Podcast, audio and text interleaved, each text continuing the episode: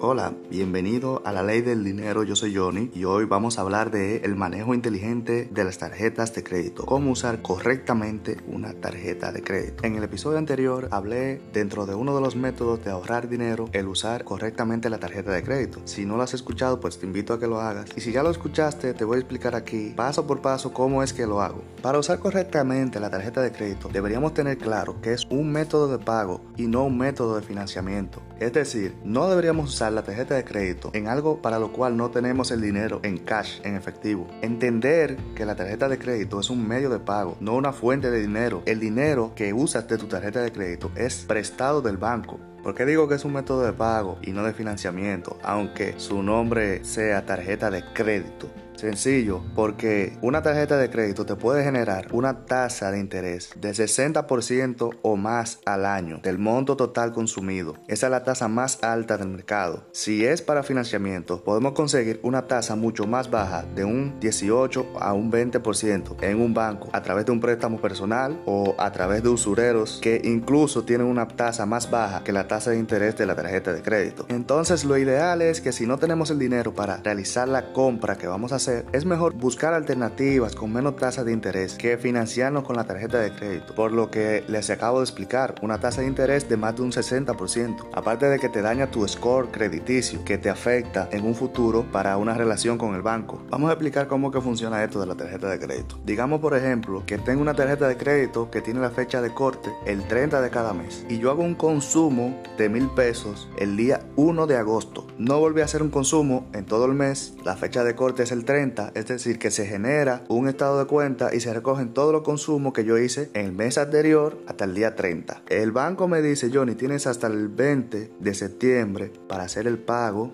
que hiciste el primero de agosto si no volviste a consumir hasta el 30 de agosto. ¿Qué quiere decir esto? Que tengo del 1 al 30 de agosto, que son 30 días, más los 20 días de septiembre. Tengo 50 días para pagar el consumo que hice el primero de agosto. Por eso digo, con un 0% de interés. Esa es la ventaja de usar la tarjeta de crédito correctamente. Es una de ellas. La fecha de corte y la fecha de pago varía dependiendo del banco. Hay bancos que dan hasta 28 días después de la fecha de corte para pagar. Hay bancos que dan 20, hay bancos que dan 22. Dependiendo del tipo de banco, pues vas a tener una fecha de pago diferente. Entonces, si logro pagar el monto total de mi consumo realizado antes de la fecha de corte, pues voy a tener una tasa de interés de un 0%.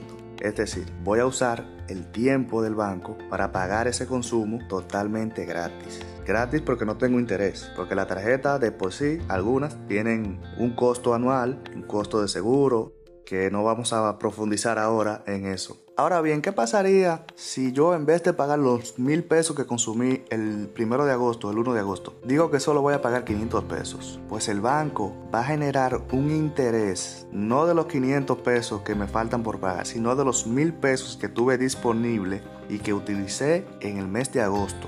Hay muchas personas que no saben eso. Aunque pague el 90% del consumo, aunque pague 900 pesos y solo me resten por pagar 100, el banco te va a cobrar mil pesos porque ese es el dinero que tú tuviste disponible en el mes de agosto y te va a aplicar el 60% anual del costo de la tarjeta, de los intereses de la tarjeta. Así que con el ejemplo anterior es muy importante que sepamos la fecha de corte, la fecha de pago de nuestra tarjeta de crédito y conocer la tasa de interés, conocer los días que tenemos disponible para pagar después de la fecha de corte. Así que si no lo sabes, comunícate con tu banco, con tu agente de servicio para que te brinde esta información. Aprovecha mejor la tarjeta de crédito usándola para los gastos fijos que tienes mes tras mes, porque de todas maneras tú tienes que hacer esos pagos, como cuáles, eh, los gastos de supermercado, la energía eléctrica, el agua, el celular, el internet, el gimnasio, todos los gastos fijos que tengan, en fin, que tiene que hacer mes por mes, que lo haces en efectivo, lo podrías eh, aprovechar mejor usando la tarjeta de crédito. La tarjeta de crédito no es una deuda, no es un sinónimo de estrés, si la sabes utilizar bien. La mayoría de personas le temen a esta herramienta porque desconocen sus beneficios y desconocen su utilización correcta, no saben manejarla bien. Entonces, por desconocimiento no aprovechan estos beneficios que le puede brindar brindar una tarjeta de crédito. Cuando uno aprovecha los beneficios, te permite hasta generar dinero a través de los puntos y con ese mismo dinero que tú generas y esos beneficios que te brinda la misma tarjeta de crédito, pues puedes también realizar un pago. Yo he realizado pagos de compras de supermercado completas con los puntos que me ha generado a través del año la tarjeta de crédito. Entonces tenemos que tener claro que es, un, es simplemente un método de pago y que vamos a aprovechar los beneficios, pero que no vamos a adquirir más gastos de lo que tenemos. No es que tenemos un dinero extra en nuestra cuenta de ahorro. No es que de pronto tú generas 10 mil pesos mensuales y que el banco te facilita una tarjeta de 5 mil pesos y ahora vas a decir, bien, tengo 15 mil pesos mensuales disponibles. En teoría sí, pero no debemos verlo así, porque cometemos el error muchas veces de en vez de gastar lo que tenemos en efectivo, lo que generamos, gastar lo que ganamos y los que el banco nos presta a través de la tarjeta de crédito. Y ahí cometemos el error de financiarnos y eso puede ser crucial.